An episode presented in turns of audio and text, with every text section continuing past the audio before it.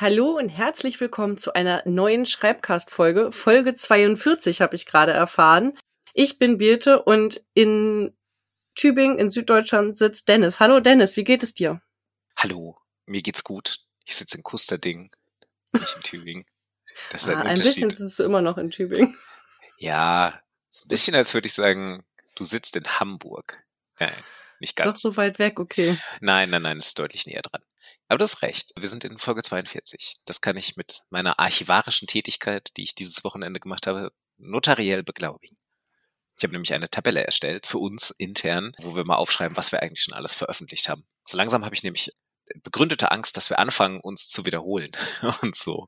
So dann so ein schreckliches Ding haben mit, wir sprechen über irgendwas und dann schreibt uns irgendjemand, äh, da habt ihr euch aber vor zwei Jahren schon drüber unterhalten ich weiß nicht, wäre das so schlimm, weil ist es, also kannst du nicht, sprichst du nicht zwei Jahre später darüber ganz anders, wie als du vor zwei Jahren drüber gesprochen hast? Mit ich meine, das ist doch dieses, nach der Republika haben wir mal über dieses Konferenzding gesprochen, dass du das Gefühl hast, also ich das Gefühl habe schnell, ich weiß nicht, wie es dir geht, aber ich das Gefühl hatte, vor allem nach der Republika, warte mal, ich war das letzte Mal 2017 bei der Republika und die Themen waren irgendwie teilweise ähnlich, also die Bildungsthemen vor allem. Natürlich nicht die anderen Themen, aber die Bildungsthemen. Ja. Und du hast gesagt, na ja, so ist es halt, also, weil man muss ja die neuen Leute auch wieder mitnehmen in die Themen und so. Das stimmt. Aber ich finde, es ist ein Unterschied, wenn man nochmal über ein Thema spricht und weiß, dass man schon mal darüber gesprochen hat. Oder ob man über ein Thema spricht und komplett vergessen hat, dass man schon mal darüber gesprochen hat. Das oh, sind ja, okay. zwei andere Qualitäten von Diskussionen, die man dann führt, glaube ich. Es gab ja, ich ein, verstehe, was du meinst. Es, es gab ein wunderschönes Beispiel in dem sehr empfehlenswerten Podcast Das kleine Fernsehballett mit Sarah Kuttner und Stefan Niggemeier. Ein Podcast, wo über Serien gesprochen wird, hauptsächlich, und ein bisschen über Fernsehen, Trash-TV. Und die beiden haben mal, ah, oh, was war es denn? Jetzt muss ich es wieder zusammenkriegen. Ah, oh, ich weiß nicht mehr was. Es könnte How to Sell Drugs Online Fast gewesen sein, die Netflix-Serie, die sie besprochen haben. Es kann aber auch was anderes gewesen sein. Auf jeden Fall haben sie die Serie, die eine Staffel, zweimal besprochen. Relativ kurz hintereinander in Folgen und beide sich nicht mehr dran erinnert, dass sie das schon mal besprochen hatten. Und es war wirklich so, dass sie teilweise identische Sätze gesagt haben, ohne es zu wissen. Und dann sind sie darauf hingewiesen worden. Und ähm, dann hat Stefan Niggemeier hat das quasi dann für die folgende Folge, hat er quasi das so back-to-back -back zusammengeschnitten also aus der ersten Folge und aus der zweiten Folge, weil sie es selbst so lustig fanden. Und das war fantastisch, weil dann halt wirklich teilweise so exakt die gleichen Sätze so hintereinander einfach so geschnitten, so als hätten sie es einfach nochmal neu aufgenommen oder als hätten sie eine alte Folge eingeschnitten. Und da, das ist sehr lustig, aber ich möchte verhindern, dass uns das passiert. ja, das verstehe ich. Okay. Deshalb machen wir, wir heute was Neues. Genau, deswegen machen wir heute was Neues. Wir sprechen über, und es ist auch total geil, dass du diese Tabelle hast, weil du hast ja gesagt, dass wir jetzt die zweite Staffel haben und dann passt es ja total gut, dass wir jetzt anfangen, organisierter zu werden. Absolut. Absolut. das kann man dann ja auch mal machen in der zweiten Staffel. Ja. Also, wir sprechen heute über das Buch Bird by Bird von Anne Lamott. Genau. Wir machen mal wieder eine Review. Das habe ich nämlich auch in unserer Tabelle vermerkt. Wie oft haben wir das eigentlich schon gemacht? Es ist jetzt mehr oder weniger das, das dritte Mal, dass wir über, ein, über einen Schreibratgeber oder über eine Schreibbiografie sprechen. Das Buch hier wird wahrscheinlich beides sein, wäre meine, wäre meine Interpretation. Mhm. Äh, und ich habe mal über, ich habe mal über über Schreibspiele in so einer kleinen Solo-Folge gesprochen. Die habe ich bei uns in der Tabelle auch markiert als das ein bisschen wie so eine Rezension. Aber da ging es nicht um ein Buch. Genau. Also wir haben uns einen Schreibratgeber geholt. Du hast den empfohlen. Ähm, also ich kenne ihn nur, weil du gesagt hast, hey, lass das mal lesen. Ich kannte vorher weder das Buch Bird by Bird noch Anne Lamott. Wo hast du es denn, wo hast du es denn her? Woher kanntest du das Buch? Ich glaube, das Internet hat es mir vorgeschlagen. Ah. Und zwar nachdem wir über Haruki Murakami gesprochen haben. Und dann habe ich letztens bei Instagram einen Post dazu gesehen von Jifa Wode, die auch sehr begeistert von dem Buch geschrieben hat. Mhm. Und dann dachte ich, ach Mensch, guck mal, wir hatten doch gesagt, dass wir darüber irgendwann mal sprechen wollen. Ja, dann habe ich mich auch wieder dunkel dran erinnert. Und ich finde es ja auch, ich finde ja diese Folgen total toll und ich habe das jetzt auch großen Spaß nochmal, mich mir das Buch anzuhören und auch diese Gelegenheit zu haben. Also weißt du, diesen eine Art Druck zu haben, um mal wieder das äh, jetzt äh, mich damit beschäftigen zu Ja. müssen, sozusagen, weil wir es ja verabredet haben. Also ein bisschen wie so eine Schreibgruppe, habe ich vorher gedacht. Das ist nur eine so eine Art Lesegruppe. Hm. Ja, so ein Lesekreis. Ja, Ja. genau. Mhm. Let's do Lesekreis. Und das Ja. fand ich total gut. Auch dann das zu verknüpfen mit den anderen Sachen, worüber wir schon gesprochen haben. Auch teilweise ganz andere Folgen, aber auch mit den anderen Büchern, die mir dann wiedergekommen sind. Ja, wie ging Genau. es dir in der Vorbereitung? Ich fand es auch sehr gut.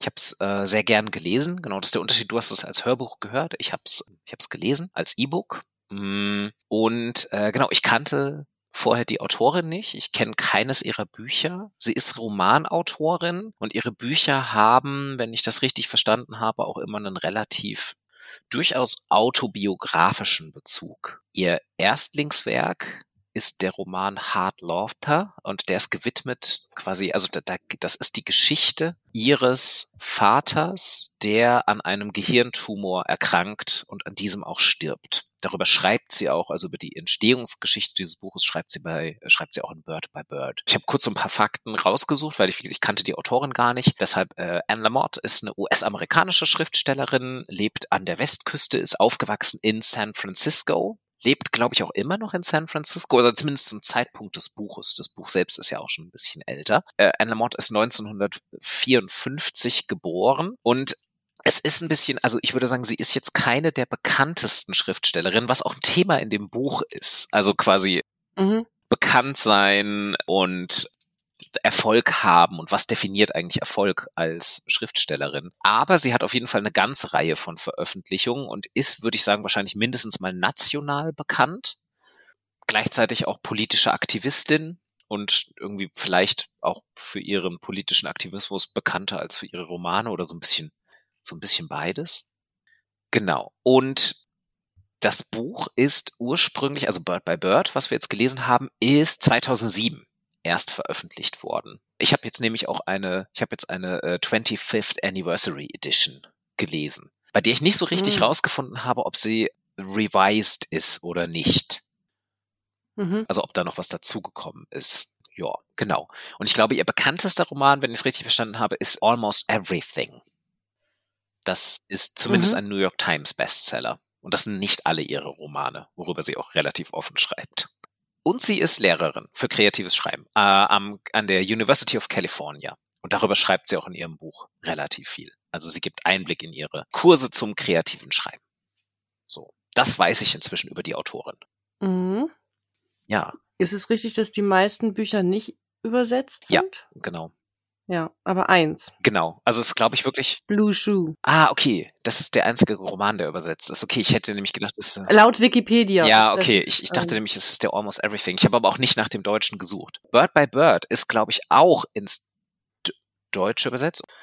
Und ich hatte irgendwo. Nee, Bird by Bird ist auch nicht ins Deutsche Mhm. übersetzt worden. Ne? Doch, Wort für Wort. Anleitung zum Schreiben und Leben als Ah. Interessant, das habe ich gar nicht gefunden. Hast du es auf Deutsch oder Also- hast du es auf Englisch gehört? Nee, ich habe es auf Englisch Okay. gehört. Ah, als Ich Hörbuch liest es wahrscheinlich, als Hörbuch gibt's wahrscheinlich nicht auf Deutsch, vermute ich. Vermutlich. Ja, auch. genau. Also ich habe es auch auf Englisch gelesen. Ich hätte es auch auf Englisch gelesen. Also, Was glaube ich auch, also äh, wenn, wenn man, das war jetzt schon Absicht von mir. ja, also wenn man, wenn man des Englischen mächtig ist, ist es definitiv auch eine Empfehlung, würde ich sagen. Denn sie schreibt Mhm. sehr, sehr gut. Es ist, ich finde, Mhm. Ich finde es sehr lustig geschrieben und ich glaube, ha, so Humor ist ja immer so eine Sache, die echt schwer zu übersetzen ist. Gu- Gute Übersetzer, Übersetzerinnen kriegen das natürlich hin. Aber ich glaube, da geht schon so sehr viel Originalität in dem Buch flöten, wenn man es in der Übersetzung liest. Ich habe mir auch übrigens mal reingeguckt, es gibt bei YouTube auch so Vorträge von ihr. Und es ist äh, total cool, das anzugucken. Ja, klingt auch nach einer Person, bei der ich wirklich, das ist glaube ich so eine Person, bei der ich gerne einen Schreibworkshop hätte. Ja, Weil ihre Workshops klingen sehr cool. ja. Das ist vielleicht auch ein guter Punkt, um mal so einzusteigen in das Buch, weil da geht's nämlich auch in dem ersten Abschnitt. Das Buch ist unterteilt in fünf Abschnitte. Der, der fünfte Abschnitt ist eigentlich mehr oder weniger so eine Art Outro, weil der heißt auch die Last, äh, heißt der die Last Session oder die Last Writing Class? Ich glaube, die Last Writing Class. The Last Writing Ja, Class, genau. ja. Das ist so ein bisschen mehr oder weniger so ein, so ein Outro mit, was kann man jetzt noch sagen. Und die vier Parts sind quasi, äh, das große erste Kapitel ist wirklich Writing, also wie, wie schreibt man. Das zweite Kapitel ist die Writing Framework, so ein bisschen, wie kommt man in eine gute Disposition fürs Schreiben. Dann gibt's Help Along the Way, das dritte Kapitel, das sind so ein bisschen, welche Hilfsmittel und Ressourcen sollte man finden, und auch so ein bisschen, welche mhm. Menschen sollte man um sich herum haben, um das mhm. Schreiben für sich selbst so leicht zu machen, wie es nur irgendwie geht. Und der vierte Part ist dann wirklich Publication and Other Reasons to Write, wo sie wirklich so ein bisschen darüber schreibt mit, was passiert eigentlich, wenn man es dann mal schafft und publiziert wird und wie könnte man sich noch zum Schreiben motivieren, wenn man nicht auf eine Publikation abzielt oder wenn man merkt, das wird nichts mit der Publikation und trotzdem beim Schreiben bleiben. Genau, das ist so der, das ist die Struktur des Buchs. Und wollen wir erstmal so über den grundsätzlichen Gedanken des ganzen Buchs schreiben oder wollen wir so ein bisschen großes Kapitel für großes Kapitel durchgehen? Was meinst du? Wir wollen da gar nicht drüber schreiben, wir wollen da ähm, ja, reden. Äh, du hast völlig recht. Ich habe gestern tatsächlich, ich habe diesmal, ich bin, ich bin, ich bin mit vorbereitet mit Notes und so. Deshalb, ich habe tatsächlich darüber geschrieben. Deshalb bin ich wahrscheinlich, bin ich wahrscheinlich gerade darauf gegangen. Aber ja, ja, lass mal ja, drüber reden, macht ja. mehr Sinn. Ja, ich bin auch ein bisschen vorbereitet, aber ich habe mehr so, ich habe mich gar nicht so strukturiert damit auseinandergesetzt, mehr so meine grundsätzlichen Ideen, ja. Mhm. Also ich würde gerne damit anfangen, weil ich finde das sehr passend. Wie kam es eigentlich zu dem Titel des Buches und was bedeutet eigentlich Bird by Bird? Äh, ja, sehr gerne. Ich liebe die Geschichte auch sehr. Mhm. Sie schreibt, dass ihr Bruder, also sie sind unterwegs in einem Wohnwagen und ihr Bruder sitzt an dem Küchentisch und der hatte eine Schreibaufgabe für die Schule. Ich glaube, er ist zehn Jahre zu der Zeit. Und diese Schreibaufgabe, wenn ich mich nicht irre, ging über drei Monate. Ist richtig lang, genau. Also so. Drei ja. Monate und er war jetzt ein Tag vor der Abgabe. Absoluter Pressure, Deadline-Schreiber, genau. Richtig. Und er sitzt da um sich rum, ganz viele Bücher über Vögel, weil das war die Aufgabe, über Vögel zu schreiben und die so um ihn rum verteilt an diesem Küchentisch in diesem kleinen Trailerwagen und er weint und ist völlig verzweifelt, weil diese riesengroße Aufgabe und es ist überhaupt nicht schaffbar und wie soll das eigentlich alles gehen? Und ihr Vater setzt sich zu ihm, legt den Arm um seine Schulter und sagt, Bird by Bird, Guy, Bird by Bird. Und das überträgt sie dann halt auch auf das Schreiben im Allgemeinen und sagt, wenn ihr Romane schreibt, dann schreibt ihr keinen Roman, sondern ihr schreibt erstmal einen Dialog. Ja. Schreibt eine Szene am See. Schreibt, wie sich eine Person die andere das erste Mal sieht. Also schreibt Bird by Bird. Und das lässt sich, finde ich, auf jedes Schreiben übertragen. Ja. Auch, äh, weil ich ja jetzt gerade mich viel wieder mit dem Schreiben für das Studium beschäftige, weil ich ja gerade Dozentin an der Uni bin, dieses wenn die, also ich, ich habe Erstsemester Studierende und da geht's jetzt um die erste Hausarbeit und dann so, ja, es geht nicht darum, jetzt die zehnseitige Hausarbeit oder 15-seitige Hausarbeit zu schreiben. Es geht erstmal darum zu überlegen, welches Thema interessiert dich, zum Beispiel. Die Geschichte fand ich auch sehr, sehr schön. Einmal, weil es halt eben dieses absolute Deadline-Aufschieben ist, dann die Aufgabe auch so, also dieses so, glaube ich, für einen Bio-Unterricht halt so eine ornithologische Vogelkundler-Aufgabe, wo er dann Vögel beschreiben muss und sie das, glaube ich, an einer Stelle auch mal übersetzt. Also sie sagt dann halt immer, also dieses Bird by Bird ist genau wie du sagst, so dieses Prinzip, was durch das ganze Buch durchgeht, für Aufgaben, auf die man keinen Bock hat, für all die schwierigen Prozesse, die während dem Schreiben ablaufen, lassen sich immer nach diesem eins, ein Schritt nach dem anderen lösen. Und ich glaube, an irgendeiner Stelle sagt sie dann halt auch so, ja, gut, man könnte es natürlich übersetzen in Word by Word. Mhm. Und das ist dann ja auch die, die deutsche Idee, also offensichtlich von der deutschen Übersetzung. Sie bleibt da aber bei diesem Bird by Bird, also vom Prinzip und bringt so auch ihren Schülern bei. Hm, genau, das ist ja, sie hat ja ein eigenes Kapitel auch zu Short Assignments, wo sie halt wirklich meint so, ey, kurze Aufgaben sind halt sehr, sehr gut, um das Schreiben zu üben, allein schon mal. Also sich mhm. eine kurze Aufgabe zu setzen, kriegt man halt schneller hin. Und kurze, also kurze Schreibaufgaben sind aber halt auch so das tägliche Brot und Butter für professionelle Schreiber, weil die mhm. nur so im Text vorankommen. Also es ist so, ich finde, sie entzaubert auch ganz viel. Also das ist so ein bisschen wie so das bisschen wie das Anti-Romantik-Buch als Schreibratgeber. Es ist so, es bleibt sehr, sehr wenig übrig von Schreiben wohnt so ein Zauber inne, sondern es ist wirklich sehr oft mit, oh, Schreiben ist einfach auch wirklich eine, eine echt miese Drecksarbeit, die frustrierend ist und die Neurosen produziert. Und trotzdem ist sie so toll. Man muss sich aber immer wieder überwinden, es zu machen. Darum geht's super viel in ihrem Buch. Das ist wie so ein roter Faden, das so, warum macht man das eigentlich alles und warum macht man es trotzdem, obwohl es so, obwohl es so wenig positiven Outcome produziert? Gerade aus der Sicht von Menschen, die professionell schreiben möchten. Wobei ich sagen würde, dass das das interessanterweise dieses Wort entzaubert hat ja Jifa Wode auch in ihrem Post benutzt. Das ist ein Aha. sehr entzauberndes mhm. Buch. Und ich äh, finde aber, dass es eigentlich nicht nur ein Anti-Romantik-Buch ist, sondern eigentlich sehe ich da etwas anderes drin. Und zwar sehe ich da, das sagt sie auch selber, was du sagst, relativ am Ende des Buches. Aber ich sehe eher diesen Balance, diesen Seiltanz darin. Also dieses, ihr sollt nicht schreiben, um zu veröffentlichen, um ein Produkt zu haben, sondern es geht eben um Schreiben des Schreibens willen und Schreiben ist auch eine Form, dich selbst zu entdecken und Schreiben ist irgendwie die inneren Monster angucken und du musst dich erstmal selbst entdecken, um sozusagen glaubhaft über tiefgründige Charaktere überhaupt die ent entwickeln zu können. Ja. Und gleichzeitig bedeutet das aber auch, dass du dich gleichzeitig immer wieder mit deinen Monstern konfrontierst. Mhm. Ja, genau.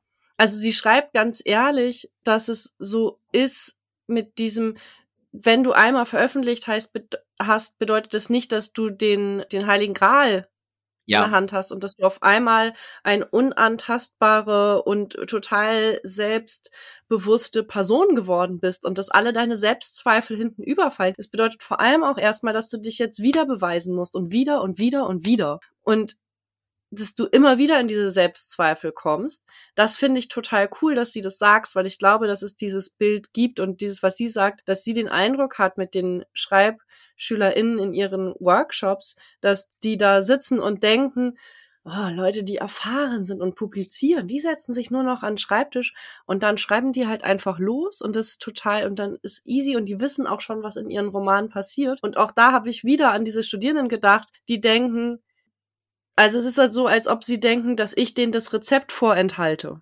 Ja, genau. Auch die E-Mails, die ich so bekomme, da höre ich teilweise sogar Vorwürfe raus. Warum sage ich denen dann nicht einfach das Rezept? Mhm, ja, äh, genau, ja, weil, das, weil es das, das nicht ist, weil ich böse ja, bin. Ja, übrigens. genau. Ja, es ist ja genau das, worüber wir hier, glaube ich, auch schon oft gesprochen haben, dass man immer so den Eindruck bekommt, wenn man nur die Endprodukte von publizierten Autorinnen und Autoren sieht, dass man denkt, okay, die haben es ja geschafft. Das sind so die Schreibprofessionals mhm. und Lamotte macht es sehr, sehr gut, dass sie halt wirklich darüber schreibt mit, nee, ähm, durch eine Publikation ist gar nichts gelöst. Und das, das Lob, das man überhaupt bekommt und die positiven Kritiken und das Geld, das man damit verdient, das ist alles so, das bleibt alles irgendwie fast notwendigerweise hinter den Erwartungen zurück die man sich dann so selbst aufbaut, also wie man sich's vorstellt und wie es dann tatsächlich ist. Und es, es, es hilft einem überhaupt nicht, irgendwelche tiefen inneren Probleme zu lösen. Sie, sie nennt es dann, glaube ich, if you're not worth the medal before, you're not worth the medal after you won it. Ja. Und das beschreibt sie wirklich sehr schön genau. Sie hat so ein ganzes Kapitel über, was passiert denn dann, wenn du publiziert bist. Und das ist so auch es ist so lustig, wie sie das beschreibt, wie sie halt so daheim sitzt und darauf wartet, dass ihr Telefon anfängt zu klingeln und dann da ganz viele Leute sind, die ihr gratulieren zu ihrem großartigen Buch, weil sie es direkt am Veröffentlich Veröffentlichungstag gekauft und gelesen haben und dann passiert gar nichts und sie ruft quasi proaktiv Freunde von sich an, die schon darauf vorbereitet sind und das Manuskript schon gelesen haben und ihr dann nette Worte sagen und ansonsten passiert irgendwie gar nichts, so mehr oder weniger an diesem ersten Tag. Und das ist so, ich glaube, das ist das mit diesem Entzaubernden. Aber du hast völlig recht, es hat diesen Balanceakt. Ich habe mir, ich habe mir so ein paar Notes für mich selbst ja, gemacht.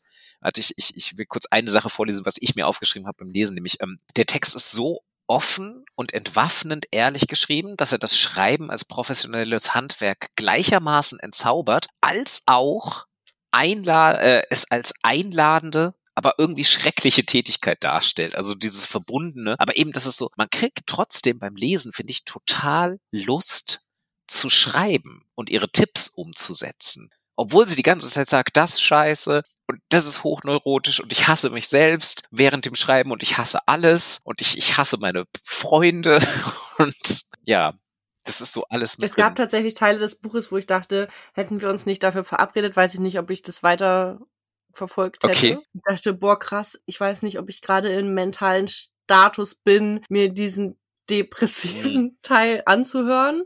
Ah, ich habe es gar nicht so, ich habe es gar nicht so depressiv gelesen. Ich habe es die ganze Zeit immer mit so einem, ja, mit so einer mit so einer augenzwinkernden, mit so einem augenzwinkernden dunklen Humor gelesen. Also eher so in so einem, ja, ey, ich bin, ich bin echt schlechter Mensch und ich sollte besser und more zen-like mit dem ganzen Kram umgehen, kann es aber nicht. Sie hat ein ganzes Kapitel zu Eifersucht in dem, in dem Framework-Part. Ähm, ja, warte kurz, ja. ich will da einmal kurz ja. ein, weil ist es auch auf jeden Fall, es hat einfach einen Teil von meinem, wie ich gerade wie es mir gerade okay. geht, angetriggert und natürlich auch mit diesem Punkt, was du letzte Woche nochmal angesprochen hast, wie weit bist du mit deinem Schreibprojekt? Und ich dachte so, ah, da kannst du auch, äh, ah, bitte, ah. Ja. So, und dann weißt du, dann bist du die ganze Zeit, denkst du, ah Gott, ja, ja, ich weiß, du hast ja so recht. So, mhm. und ich wollte eigentlich auch gerne zu dieser Szene noch was sagen, was du gerade erzählt hast, mit diesem, was sie beschreibt, dieser Tag der Veröffentlichung, ja. bevor du das nächste mhm. weitermachst. Ja. Und zwar finde ich nämlich auch an diesem Tag kommt nämlich auch nicht nur das Entzaubernde raus, sondern auch da haben wir wieder beide Seiten, weil sie nämlich auf der einen Seite denkt, ah ja, bestimmt rufen ganz viele Leute an und sagen, das Buch ist so geil und gleichzeitig denkt sie, bestimmt ruft niemand an und alle ja. finden das Buch scheiße oder und das ist oder jemand ruft und beschimpft genau. mich, dass ich nie wieder was schreiben ja, soll. Genau. Und das finde ich, das ist ja das, was es auch Menschen im Schreibprozess, was alle Menschen oder wahrscheinlich die meisten Menschen, ich weiß nicht ob alle, aber die meisten haben und was einfach auch Schreiben ja so anstrengend macht, das Gefühl von, es soll alle lesen, unbedingt sollen es alle lesen, oh Gott, was ist, wenn es mm, Leute lesen? Ja.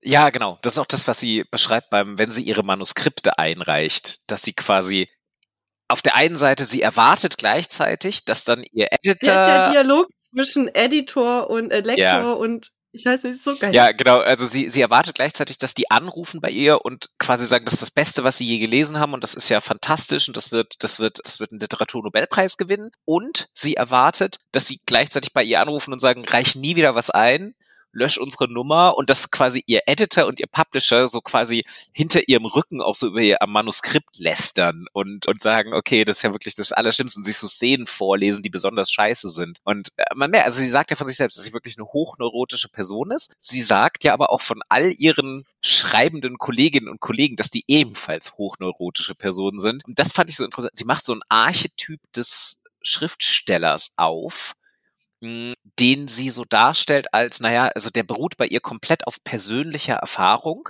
aber sie ist schon, sie beschreibt es schon so stereotyp ein bisschen, auch wie man sich das vorstellt, so gefühlt. Also mit so halt so, ja, okay, Autorinnen und Autoren haben eh alle einen Knacks weg und sind irgendwie so, haben so, so Woody Allen-artige Neurosen und das, das, das kultiviert sie aber irgendwie auch so ein bisschen, dieses Bild. Sowohl in sich selbst als auch in all ihren Menschen, die sie da so beschreibt. Sie hat ja auch in diesem Veröffentlichungskapitel ist ja auch ihre Anekdote ist ja auch, sie veröffentlicht mit einem Freund von sich am gleichen Tag. Also ein Schriftstellerkollege veröffentlicht das Buch am gleichen Tag und sie sind im Vorfeld beide halt so, ah ja, hm, ha, nee, ach, mal gucken, das wird schon nicht so gut werden, wo sie meinen, komplett fake. Und beide haben quasi so dieses, naja, ich denke mal, dass dein Buch nicht so gut laufen wird, aber meins ist ganz großartig. Und dann passiert bei beiden an dem Tag nichts und sie rufen sich dann irgendwann am Nachmittag an und sind so beide völlig hysterisch vor Lachen, aber eher, weil sie es halt so ernst nehmen und dann nichts passiert ist. Und dann schließt diese Anekdote ja damit, dass sie sich beide provisorisch im Vorfeld schon mal gegenseitig Blumen zugeschickt haben per so Flower Express, weil sie beide genau wussten, dass es wahrscheinlich niemand anderes machen wird. Ja. Das ist natürlich auch ein Thema, das sich sehr durchzieht, das stimmt. Und gleichzeitig greift sie das so schön auf und sie sagt ja auch selber, sie will eigentlich nicht das Schreiben entzaubern, sie will aber auch nicht, dass Leute denken, dass das sozusagen, äh, ihr geht es sehr darum, dass die Leute schreiben, um zu schreiben und nicht schreiben, um zu publizieren. Genau, ja. Also sie will, dass die Menschen schreiben, ja. aber nicht um zu publizieren, sondern um zu schreiben. Ja, genau. Und auch das ist aber wieder halt mit dieser Prise Realismus verbunden, weil sie halt auch sagt so von wegen, naja gut, also ein, ein, der, der überwiegende Großteil dieser Menschen, auch der Leute, die in ihre Schreibworkshops kommen, wird nie publizieren. Also da kommt dann auch wieder dieses, ah, ihr macht das für euch selbst und ihr müsst euch finden, sondern so im Sinne von, nee, ihr müsst auch lernen, mit Enttäuschung zu leben und müsst aber trotzdem idealerweise irgendetwas finden im Schreiben, was es euch bringt, abseits von der Publikation. Denn die Publikation ist nicht sehr wahrscheinlich. Und selbst wenn sie kommt, löst es nicht eure Probleme. Und genau, und sie ist sehr, sehr gut darin, Gründe zu liefern, warum man trotzdem schreiben sollte und was einem das bringt. Das, das erste Kapitel in dem Part Publication or Other Reasons to Write, also schon auch gegen Ende, heißt Writing a Present. Und ähm, da beschreibt sie den Prozess, wie sie ihre beiden auch am Ende publizierten Romane geschrieben hat, nämlich den, den ich am Anfang schon erwähnt hatte, Hard Laughter, also ihr Debütroman, der sich mit dem Gehirntumor ihres Vaters beschäftigt und dann noch einen zweiten Roman, dessen Titel ich mir nicht äh, notiert habe, der sich über die Krebserkrankung ihrer besten Freundin dreht. Und beide Bücher quasi mit dem Ziel geschrieben wurden, diese Geschichte über die Krankheit dieser Menschen zu schreiben und fertig zu bekommen, bevor diese Menschen sterben und ihnen diesen Roman noch zu geben und damit sie ihn lesen können. Und sie dann ganz stolz beschreibt, dass sie es in beiden Fällen geschafft hat. Also sowohl ihr Vater hat noch den Roman gelesen, das Manuskript, also zumindest die Manuskriptfassung, ich weiß nicht, ob er dann schon veröffentlicht war, als auch ihre Freundin, ähm, bevor sie letztlich dann gestorben sind an ihren Krankheiten.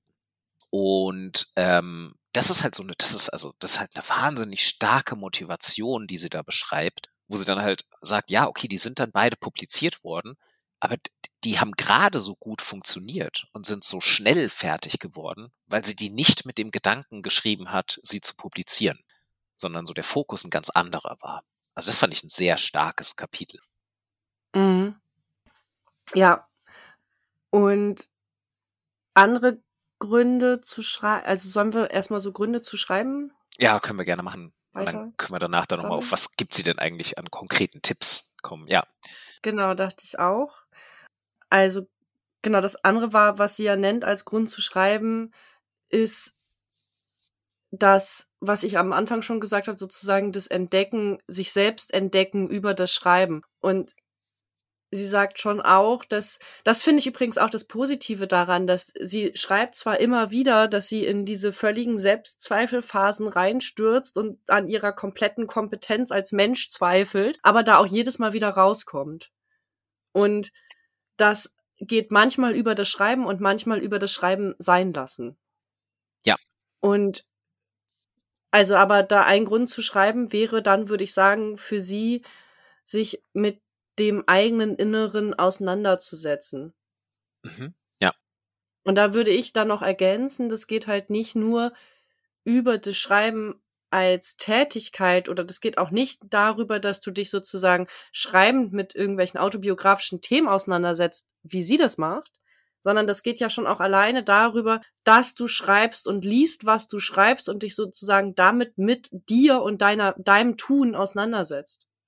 Ja, genau. Also so ein bisschen die Selbstfindung und sie nennt das dann ja auch so, es geht so, sie, sie beschreibt dabei, also was einem das bringt, wenn man das dann tut und sich mit sich selbst beschäftigt durch sein Schreiben, dass man einmal sowohl so ein bisschen, sie nennt es, glaube ich, so, the, the, nennt es the moral oder the morality of things beschreibt an einer Stelle. Also dass es so um wirklich so größere Konzepte geht, die man aber auch in sich selbst trägt. Also wirklich so, sie meint Moralvorstellungen, Wertvorstellungen, Ethiken mhm. und so weiter. Und sie meint, dass das dann quasi halt auch, das liegt guten Grü äh, Geschichten zugrunde und man muss das herausarbeiten. Aber das muss man aus sich selbst herausarbeiten. Und das ist so der, mhm. der, der Benefit, wenn man schreibt, dass man anfängt darüber nachzudenken und sich dann mit sich selbst zu beschäftigen.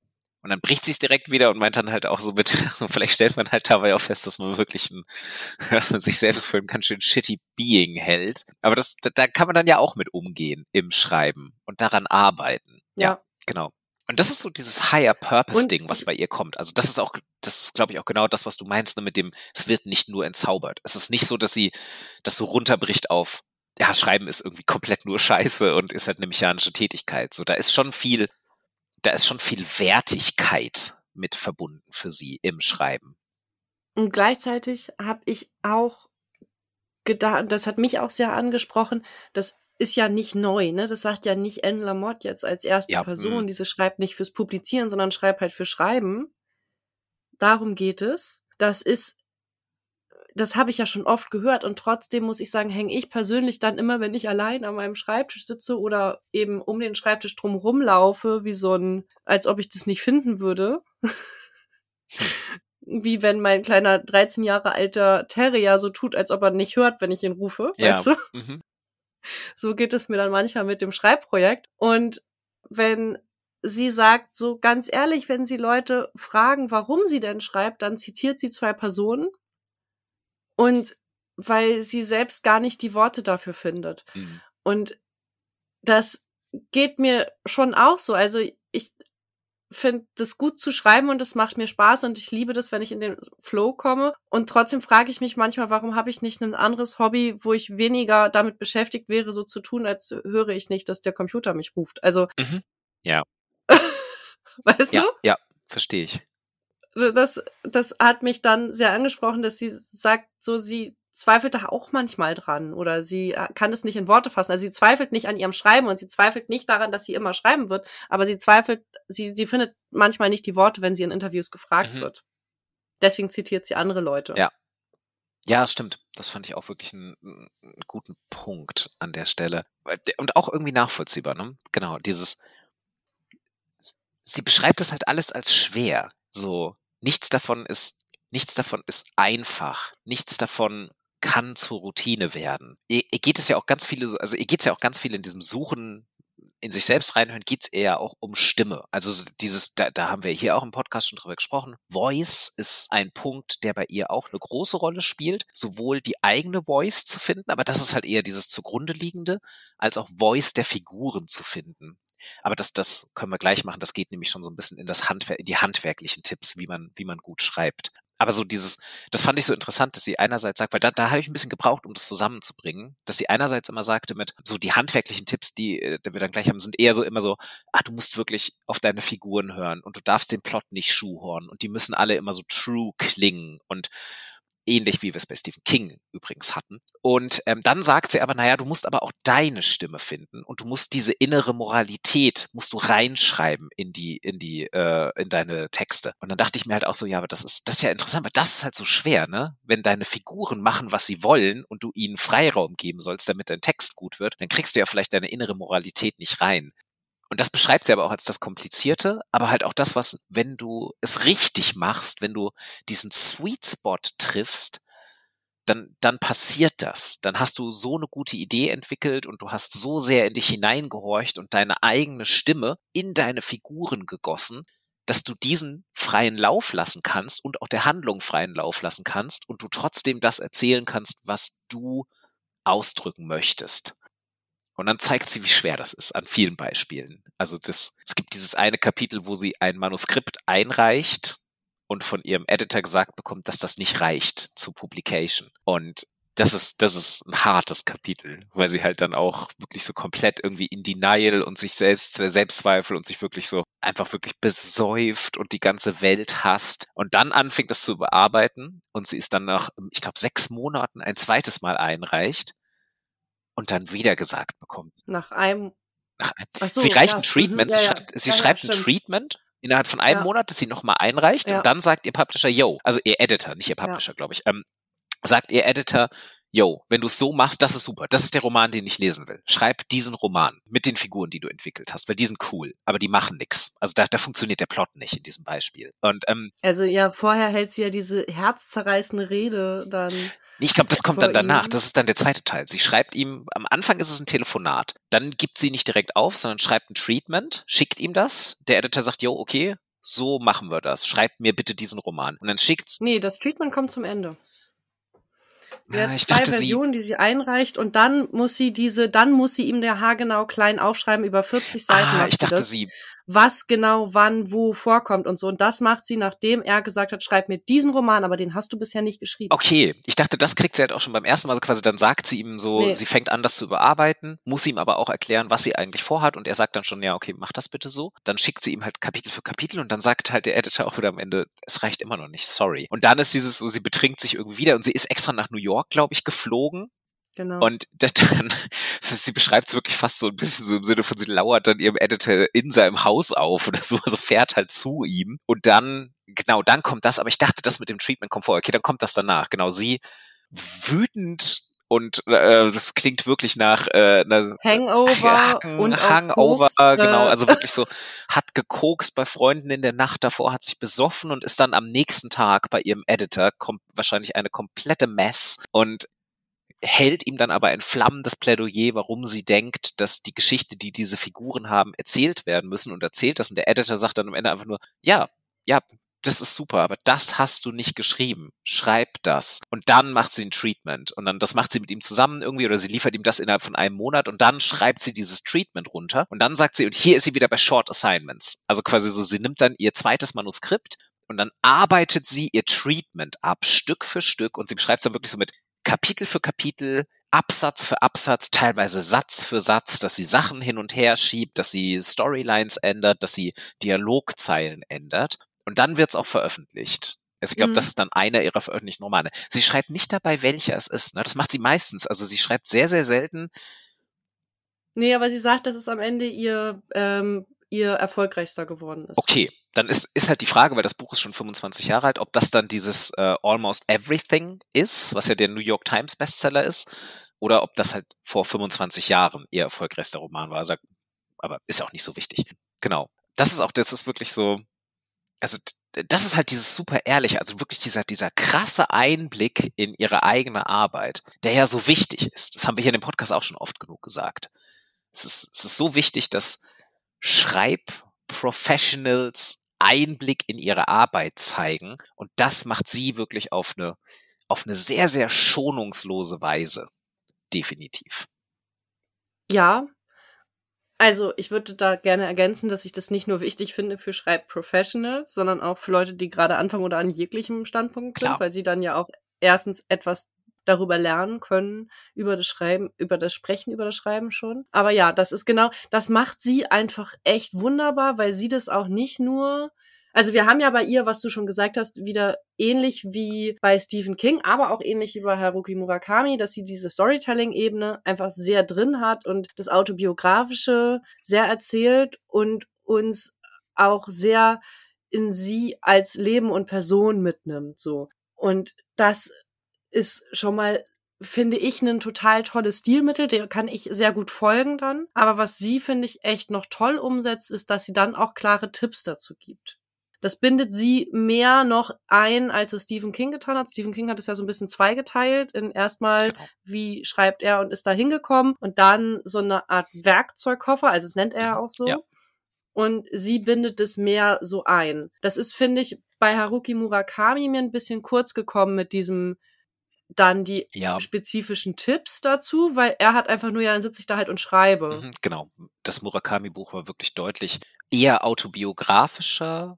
Also gar nicht mal, obwohl, also ich würde auch sagen, von all den drei Personen hat man von Murakami am wenigsten erfahren über sein tatsächliches Leben. Ich finde, die anderen beiden hier sind deutlich offener, was wahrscheinlich auch so ein bisschen eine kulturelle Sache sein könnte. Mhm. Einfach, das sind jetzt hier zwei US-amerikanische Leute, die, glaube ich, also die, die, muss man sagen, weder Lamotte noch King haben Probleme damit, einen sehr, sehr intimen personellen Einblick in ihr eigenes Leben zu geben. Das macht Murakami in seinem Buch nicht auf gleiche Weise. Man hat das Gefühl, es ist viel distanzierter, so als würde er sich selbst von außen beobachten. Aber genau, die beiden hier haben eher auch dieses, wir liefern eine Toolbox dazu. Bei Murakami ist es Mhm. eher so die Philosophie seines Schreibens gewesen, in so einem, in so Ja. einem Fließtext. Genau. Und, und Lamotte macht das ja so in ihrem ersten Kapitel. Also das erste Kapitel Writing ist in ganz klein unterteilt in einzelne Dinge, die man so in einen Schreibworkshop übernehmen könnte. Getting started, short assignments, shitty first drafts, plot, Dialogue, Set Design, also Sachen. Und du hast aber völlig recht, sie verbindet es immer sie macht es immer über Anekdoten. Sie erzählt immer etwas von sich selbst. Sie erzählt eine gute Quote, irgendwas, was ihr selbst geholfen hat. Und daraus zieht sie so ihre, ihre Lessons.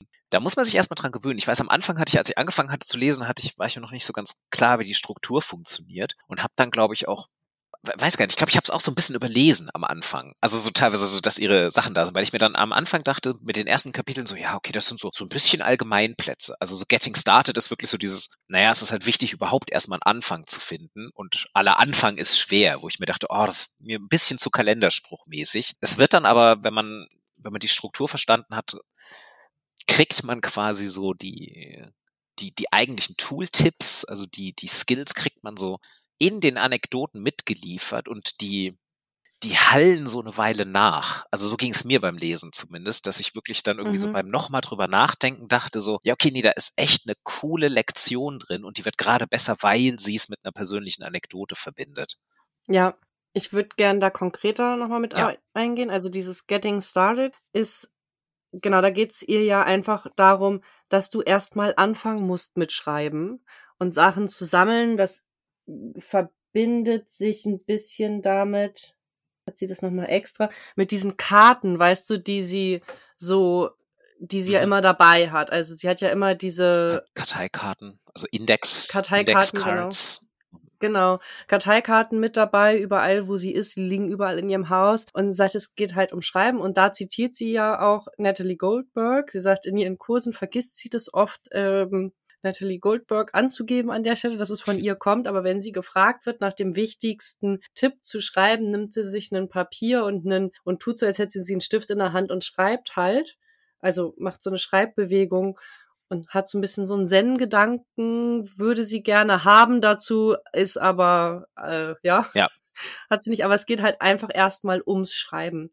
Und wenn die die äh, Students in ihren Writing Classes fragen, aber worüber soll ich dann schreiben? Dann, ja, schreib doch über deine Lunch Packages oder schreib über die Marmelade und die Sandwiches. Das ist tatsächlich ganz ähnlich zu dem Schreiben und Leben von, das heißt gar nicht so, atmen, schreiben, oh verdammt. Wie heißt denn das? Ich kann dir gerade nicht helfen, weil ich mir nicht, weil ich mir nicht atmen, sicher bin, welchen Titel du meinst. Ja, den habe ich auch gerade nicht hier, glaube ich. Den habe ich in meinem Raum. Ich äh, werde den mal schnell recherchieren. Ja, aber das ist ein wichtiger Tipp zu diesem erstmal einfach schreiben und äh, sozusagen Stoff sammeln. Und ich habe tatsächlich interessiert, äh, äh interessiert. Ich habe tatsächlich überlegt, ob ich das nicht auch mal ausprobiere auf Karteikarten. Natalie Goldberg empfiehlt ja das Schreiben auf einem ganz einfachen College-Blog, um das sozusagen runterzubrechen, damit du nicht dieses hübsche Notizbuch hast. Ja. Dass du eh nicht anfasst, Mach. sondern genau, zu wertig sondern, ist, sondern äh, einfach so. Nimm den Rubbish. Ja, genau, der letzte Schrott, wo du denkst, ja, das ist genau der, das ist genau der richtige Platz für meinen shitty First Draft. So, damit schmutze genau. ich das Papier nicht. Damit kommen wir auch direkt zum zweiten Tipp schon, Shitty First Draft. Warte, eine Sache möchte ich noch eingehen, weil das macht sie ganz am Anfang. Das ist nämlich, glaube ich, auch, äh, ich, ich glaube, das ist in dem Getting Started oder in dem Short Assignment, das mit dem, mit dem One-Inch-Frame das ist so ein konkreter Tooltip, den ich sehr, sehr gut fand. Das, das, vielleicht kommt das auch erst in dem School Lunch, aber egal, es kommt irgendwo in diesem Kapitel, dass sie meint, man muss den Blick ganz stark schärfen auf eine Sache. Also so der, der, der Bilderrahmen, durch den man Dinge betrachtet, muss ganz klein werden. Ach, das ist in dem Polaroid-Kapitel. Okay, ja, perfekt. Mhm. So dieses so, es ist besser, wenn man auf eine einzelne kleine Sache schaut und diese dann en Detail beschreibt. Das passt ja aber auch zu diesen School Lunch Dingern, dass sie sagt, okay, mhm. beschreibt bitte, das ist, so, das ist wirklich so, das ist ein Assignment, das sie in ihren Creative Writing Classes gibt, dass sie sagt, schreibt alles auf, was euch einfällt zu euren School Lunches. Alle Erinnerungen, alles drum und dran. Und dann gibt sie auch ein Beispiel von sich selbst, wo sie quasi darüber schreibt, dass es richtige und falsche Marmeladen gibt, die Eltern damals äh, auf die School Lunch Sandwiches schmieren konnten. Und das fand ich einen sehr, sehr guten Tipp, weil das hört man ja auch oft, dieses den Blick erstmal ganz eng machen das ist ja auch das, was wir immer beim wissenschaftlichen Schreiben sagen, dass die eigentliche Fragestellung ja auch ganz, ganz eng werden muss. Ganz, ganz klein und tiny, damit man diese dann wieder ausarbeiten kann. Also eigentlich beschreibt sie auch wieder dieses Sanduhrprinzip von man muss erstmal auf so einen Punkt kommen, der ganz verengt ist, damit man ihn dann wieder aufmachen kann, aber einen roten Faden beibehält. Und ich mochte aber dieses Bild von diesem One-Inch-Frame oder halt der Ausschnitt eines Polaroids, das aber sehr close-up fotografiert ist. Und das ist quasi ihr Ding. Und das beschreibt sie dann in späteren Kapiteln auch immer wieder, dass sie sagt, so I took my one-inch frame and looked through für neue mhm. Ideen. Das Buch, was ich gerade äh, versucht habe zu zitieren und nicht auf die Reihe gekriegt habe, ist übrigens von Doris Dörrie, Leben, Schreiben, Atmen. Okay. Da können wir auch irgendwann nochmal drüber Mhm. sprechen. Habe ich auch noch nicht gelesen. Hä? Hast du gelesen oder hast du nicht gelesen? Habe ich nicht gelesen. Megabuch. Und ja, tatsächlich im Deutschen, wenn Menschen über kreative Schreiben reden, dann reden sie gerne über das Doris Dörrie. Okay. Ja, dann ist das auf jeden Fall noch eine Lücke bei mir, die ich füllen sollte. Also, Doris Dörrie werden wir irgendwann mal besprechen und Shitty First Drafts machen wir jetzt. Also, ihr zweiter Tipp ist, eine Shitty First Draft zu schreiben, also eine Rohversion, weil- worüber wir natürlich auch schon häufiger gesprochen haben. Und auch da wieder sehe ich wieder einen Bogen zu Stephen King, der ja auch einfach diese Rohversion runterschreibt, wenn ich mich richtig erinnere. Ich glaube, ja. Und was ihr, was sie mehrfach betont an der Stelle ist, niemand sieht deine Rohversion. Und mich hat es übrigens auch an das erinnert, wie du letzte Woche, äh, vor zwei Wochen über dein Schreiben gesprochen Mhm. hast. Äh, ja, mich auch. genau. Ähm, das, das, das sage ich auch immer. Das ist ja wirklich was, was ich auch meinen Studierenden immer einhämmere. Niemand sieht eure Rohversionen. Also so auch im Sinne von Schreiben. Ihr könnt schreiben, wie ihr wollt, weil niemand fragt danach. So, ja, der First Draft wird scheiße sein, er darf aber auch scheiße sein. ist ganz normal. Das ist wieder genau das mit dem Schreibprofessionals. So, es ist gut, wenn erfahrene Schreibende sagen, auch ihre First Drafts sind Mist. So, das, das Mhm. glauben einem ja Leute mit weniger Schreiberfahrung einfach nicht wirklich. Aber es ist immer so ein kollektives Auf, äh, so ein erleichtertes Aufseufzen, wenn man das dann mal sagt. So. Genau. Ich hänge gerade Ich, ich sehe dich nachdenken, Ich- sage ich auch nichts. Ich habe gerade.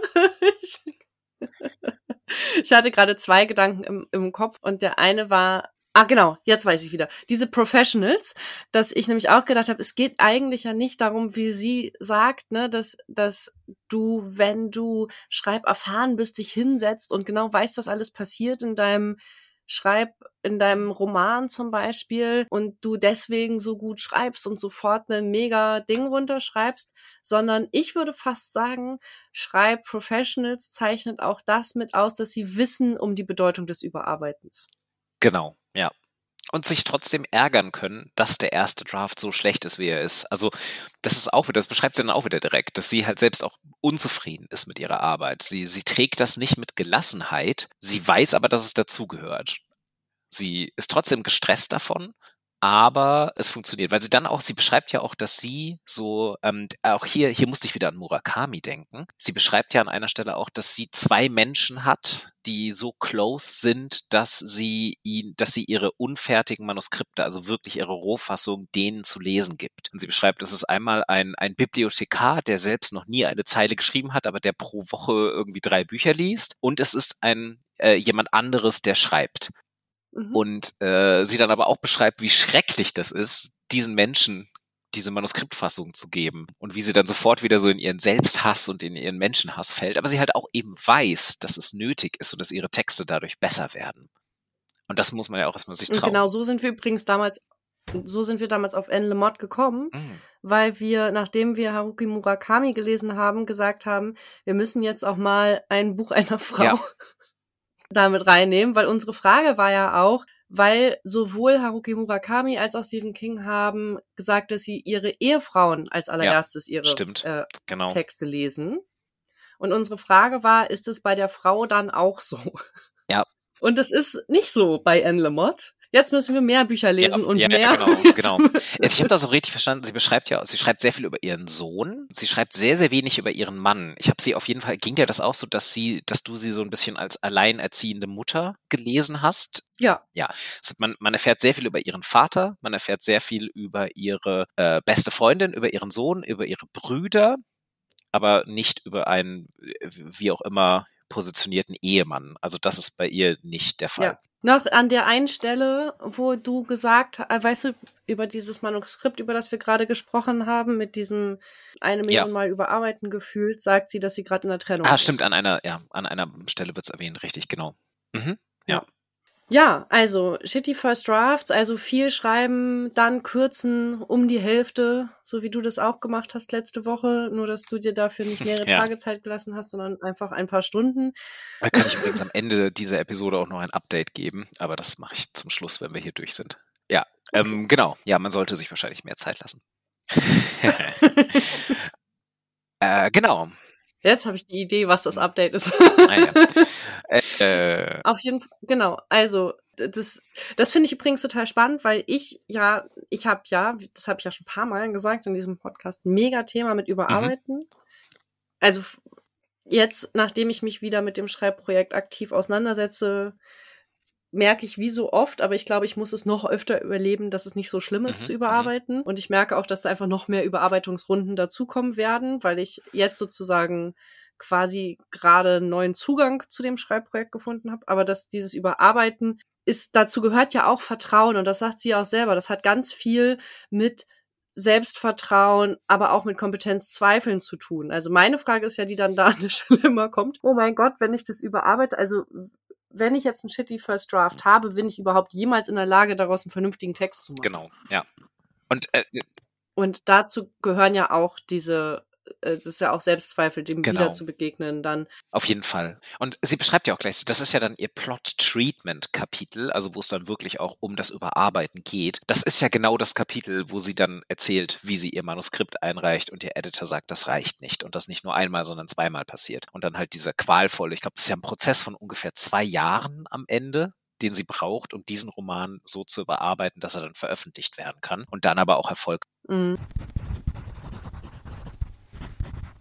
Das war der erste Teil zu Bird by Bird von Anne Lamott. Wir freuen uns sehr, wenn ihr uns Feedback gebt dazu. Auch freuen wir uns natürlich immer sehr, wenn ihr Themenwünsche habt und wir die dann hier aufnehmen können. Gebt uns gerne auch eine Bewertung in eurer Podcast-App, das würde uns sehr helfen. In zwei Wochen gibt es den zweiten Teil zu Bird by Bird. Bis dahin wünschen wir euch eine gute Zeit.